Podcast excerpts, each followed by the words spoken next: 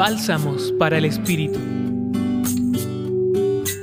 La reflexión de hoy la comparte Kettler Licius, jesuita. Queridos hermanos y hermanas, el Evangelio de hoy, tomado de Juan capítulo 15 versículos 18 al 21, nos invita a un gran ejercicio espiritual, pertenecer a Cristo manso y humilde, y a identificarnos con Él, porque somos sus discípulos. Si somos fieles a nuestra fe y a nuestro bautismo, es posible que tengamos dificultades y que experimentemos el fuerte rechazo del mundo, incluso en el contexto en el cual estemos y entre los más cercanos a nosotros. Así lo experimentaba Jesús, el Maestro. Pero la gran convicción de fe es que no estamos solos, tenemos un fuerte apoyo e intercesor, un amigo que camina con nosotros.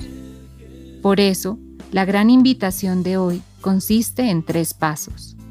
Primero, preguntarme si realmente Jesús es mi Maestro y cómo vivo mi relación con Él.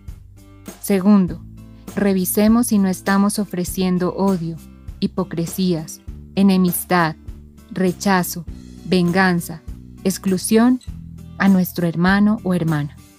Tercero, pedirle al Señor que no respondamos al odio por el odio en los momentos de adversidades, sino por amor, comprensión, perdón, humildad y misericordia. Los acompañó en la reflexión de hoy Kettler Licius, jesuita, y en la voz Marcela Caicedo del Centro Pastoral San Francisco Javier de la Pontificia Universidad Javeriana. Escucha los bálsamos cada día entrando a la página web del Centro Pastoral y a javerianaestereo.com.